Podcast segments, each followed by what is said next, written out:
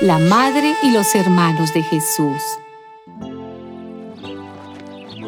Todavía estaba Jesús hablando a la gente cuando acudieron su madre y sus hermanos, que deseaban hablar con él.